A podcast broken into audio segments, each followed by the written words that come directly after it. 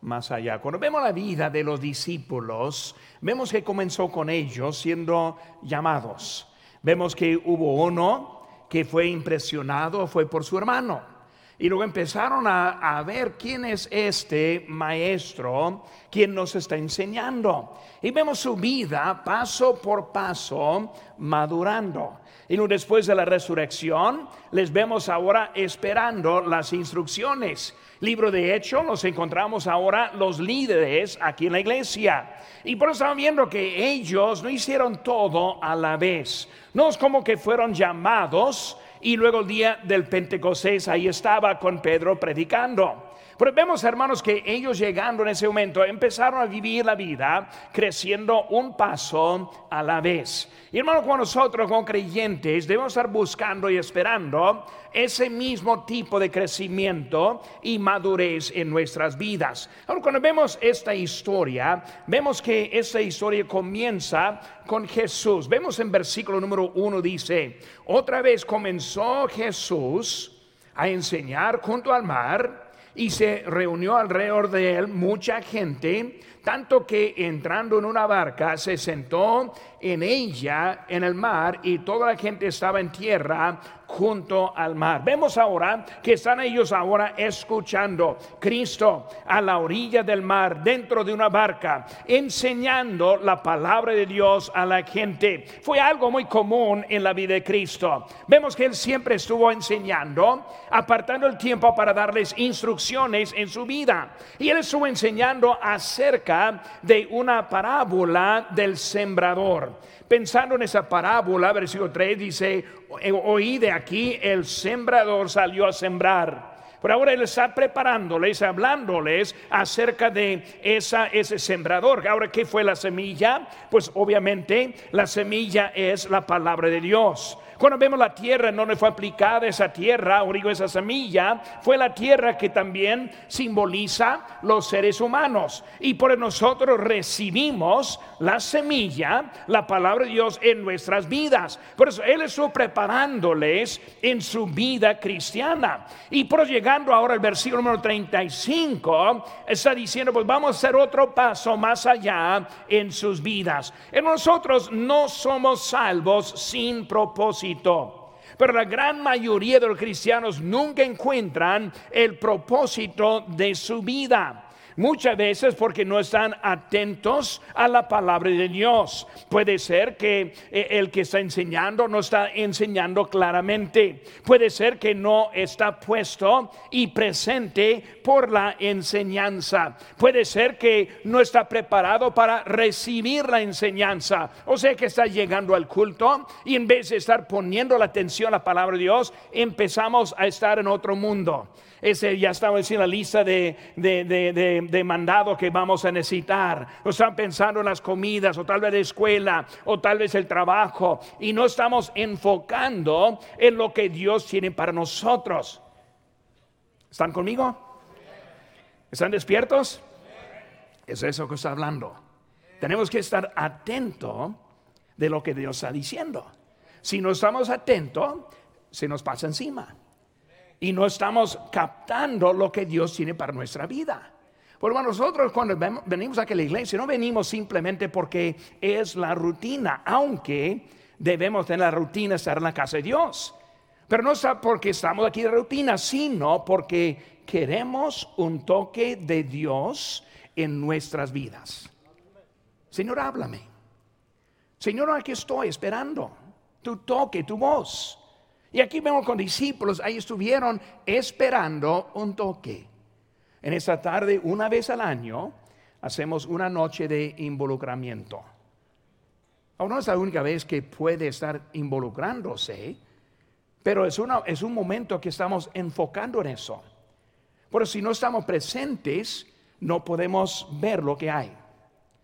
Si no estamos atentos cuando estamos, ni tampoco estamos viendo. Si el corazón nos ha abierto, no estamos esperando la voz de Dios.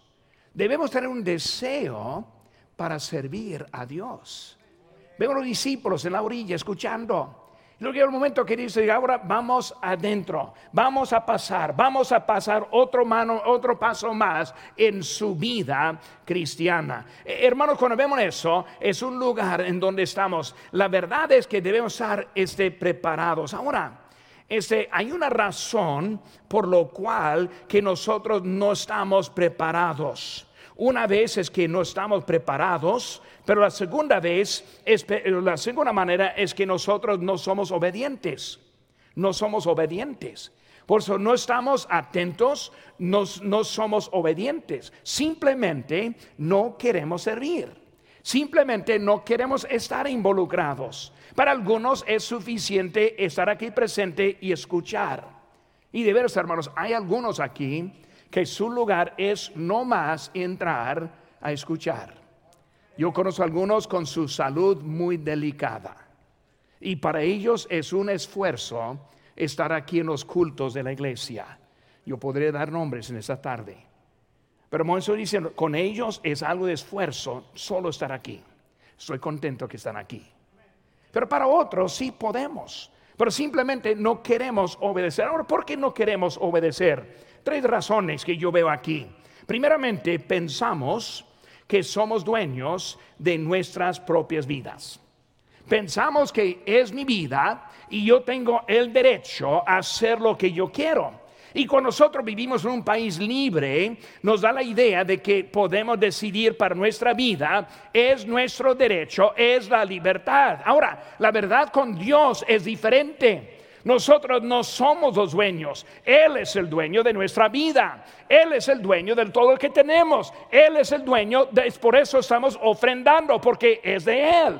Por cuando hablamos de nosotros, ya no somos el dueño. En 1 Corintios 6, 19 dice, o ignoráis que vuestro cuerpo es templo del Espíritu Santo, el cual está en vosotros, el cual tenéis de Dios, y que no sois vuestros porque habéis sido comprados por precio. Glorificad pues a Dios en vuestro cuerpo y en vuestro espíritu, los cuales son de Dios. Palabra clave, glorificar. ¿Cómo glorificamos a Cristo? ¿En qué manera es glorificado Dios? Dice la Biblia en que llevemos fruto, involucrarnos estar en su obra, ganando almas. La obediencia en nuestra vida. No glorificamos con la boca, sino glorificamos con la vida. No glorificamos como una emoción, sino que nosotros glorificamos en lo que Dios está haciendo en nuestra vida. Por eso pensamos que somos dueños. Número dos, pensamos que podemos decidir lo que es mejor para nuestras vidas y las vidas de nuestras familias. Yo di una historia el miércoles acerca de alguien quien fue ofrecido un dinero muy grande, un sueldo mucho más. Él vivía o vive más bien en Pennsylvania y ahí estuvo él viviendo cuando su compañero dijo, vas a ganar mucho más si simplemente cambies esta ubicación dijo que nuestra fábrica, nuestro lugar va a cerrar, pero vamos a ofrecerte mucho más en el cambio. Y él decidió, no voy a hacer ese cambio. Y el dueño dijo, estás loco. Te estoy ofreciendo mucho más. ¿Por qué no quieres el cambio? Y él dijo, porque mi iglesia está aquí. Y el dueño dijo, no, pero hay muchas iglesias allá también. Y él respondió, pues aquí también hay muchos trabajos. Porque muchas veces pensamos que es el trabajo mandando cuando debe ser Cristo mandando. Pues nosotros pensamos, yo sé mejor. Yo sé mejor si me, si me quedo, me, voy. Dice bien en Proverbios 3:5, fíjate de Jehová con todo tu corazón y no te apoyes en tu propia prudencia. Hermanos, yo no sé lo mejor para mi vida. Dios lo sabe. Yo no sé cuál camino es el mejor, Dios lo sabe. Y cuando estoy en el centro de su voluntad, con confianza yo puedo seguir adelante.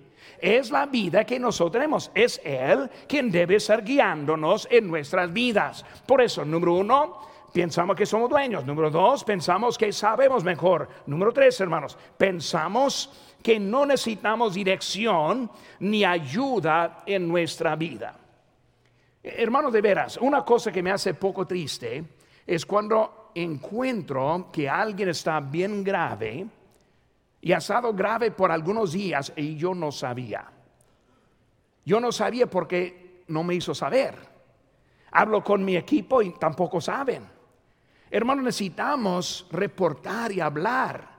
¿Por qué, hermanos? Porque número uno, aquí estamos para ayudarles. Aquí estamos para orar por usted. Hablé con uno hace, hace muy poco y dije, hermano, ¿por qué no me avisó? Y él dijo, no, pues, pastor, porque no quise molestarle. Yo sé que está muy ocupado. Dije, hermano, ¿no cree en la oración?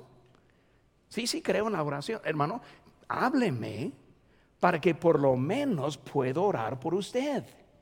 Hermano, necesitamos ahora entender que necesitamos ayuda en nuestras vidas.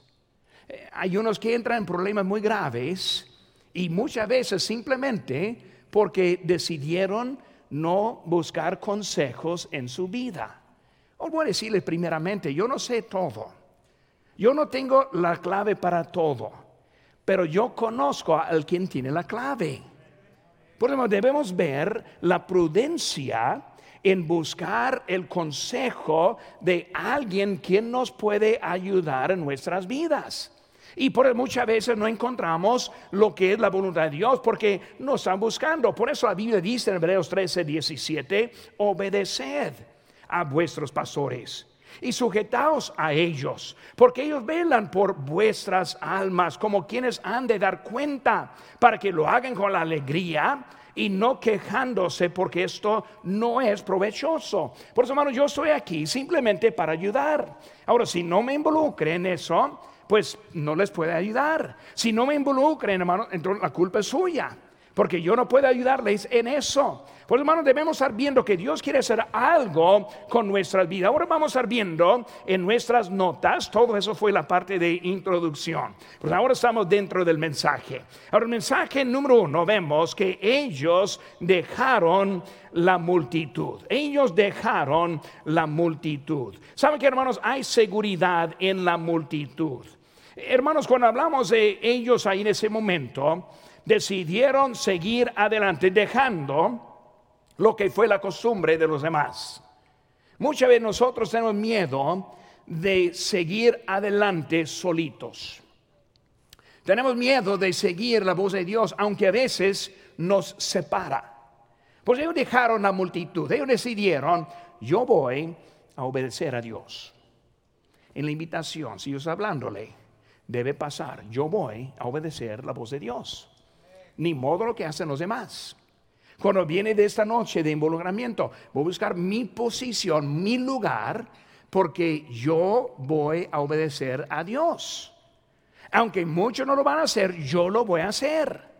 Pero nosotros estamos viendo que muchas veces no vemos la necesidad de obedecer a Él. En Mateo 7:13 dice, entrad por la puerta estrecha, porque ancha es la puerta y espacioso el camino que lleva a la perdición, y muchos son los que entran por ella, porque estrecha es la puerta y angosto el camino que lleva a la vida, y pocos son los que la hallan. Hermanos, la entrada es específica. Obediencia es específica. No simplemente que se va a obedecer a su forma. El viernes, en el funeral de mi madre, va a haber un señor, como la edad mía, yo sé que va a estar. Fue llamado también, pero no obedeció. Ahora no van a estar allí para verlo, ni le voy a decir quién es. Pero él va a estar allí, obviamente no es llamado. Obviamente no está sirviendo. Hace poco que hablamos y él estuvo hablando acerca de su vida y subiendo la vida, la, vida mía aquí en, Facebook y este, las maneras para ver qué está pasando. Él, dijo, hizo un comentario como que Dios me ha usado. Yo dije, ¿y tú? ¿Por qué? Él no vio la necesidad de seguir la voz de Dios. Pues muchas veces, nosotros no entendemos que esta vida es única, esta vida es corta, esta vida no tiene muchas opciones, esta vida vamos a salir victoriosos o vamos a salir vencidos. Esta vida, hermanos, tenemos tiempo ya. Por eso cuando vemos estas mesas alrededor, es su oportunidad. Porque tal vez el año próximo no va a poder. Pero vamos a entender, es, es, eh, eh, no entendemos esta mentalidad. Es, hermanos, este, vemos que en otras iglesias está mucho más fácil. No, pues pastor, yo conozco una iglesia que solo diezman y nada más. Nunca piden nada. No está bien si es el tipo de iglesia que quiere juntarse, está bien. Yo prefiero una iglesia que está moviendo más adelante, una que tiene más visión, uno que está ganando más almas. Eh, yo tengo mi preferencia seguir en uno que está más caliente para las cosas de Dios, hermanos. Pero vemos que la mentalidad es que queremos esa seguridad. Vemos también, hermanos, la multitud. La multitud. Siempre hay los que se molestan cuando alguien quiere dejar la multitud, se molesta porque esa multitud quiere controlarnos.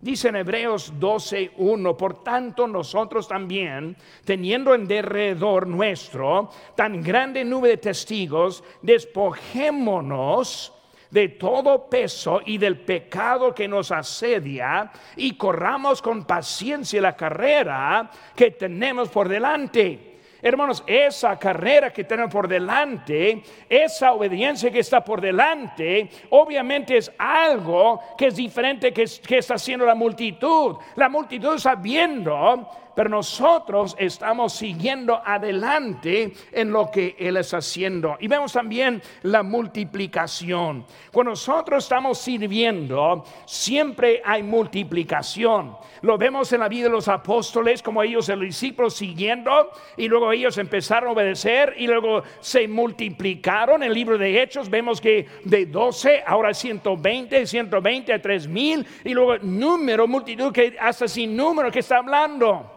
multiplicación por la obediencia que nosotros hacemos en eso. Ven segunda cosa.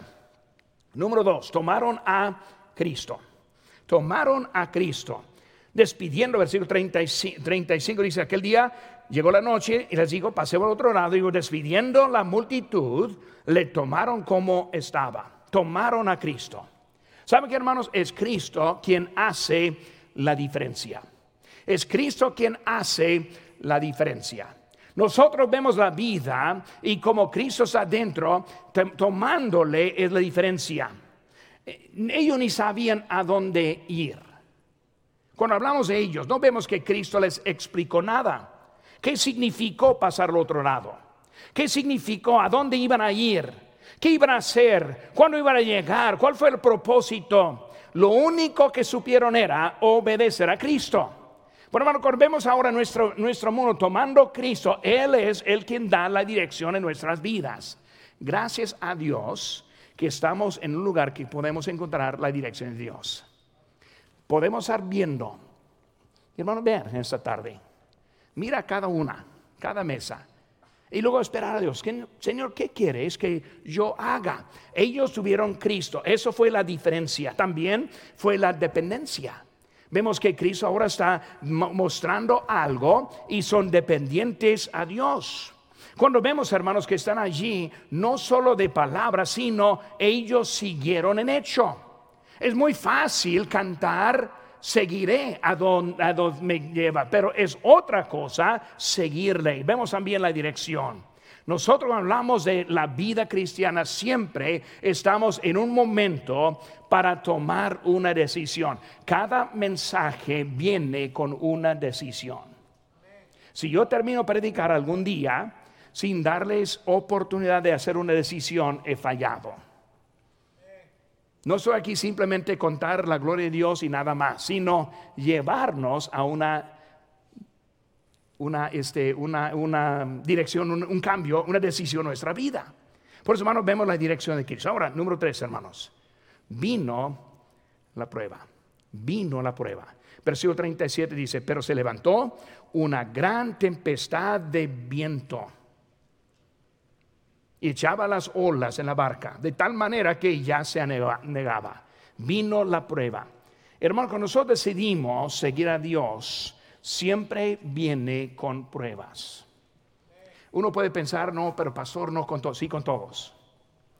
Yo recuerdo cuando empecé a levantar mi sostén y estuve batallando, fue un tiempo muy difícil en nuestro país, no mucho dinero, iglesias no pudieron dar mucho y estuve buscando. En ese tiempo una iglesia me ofreció una posición.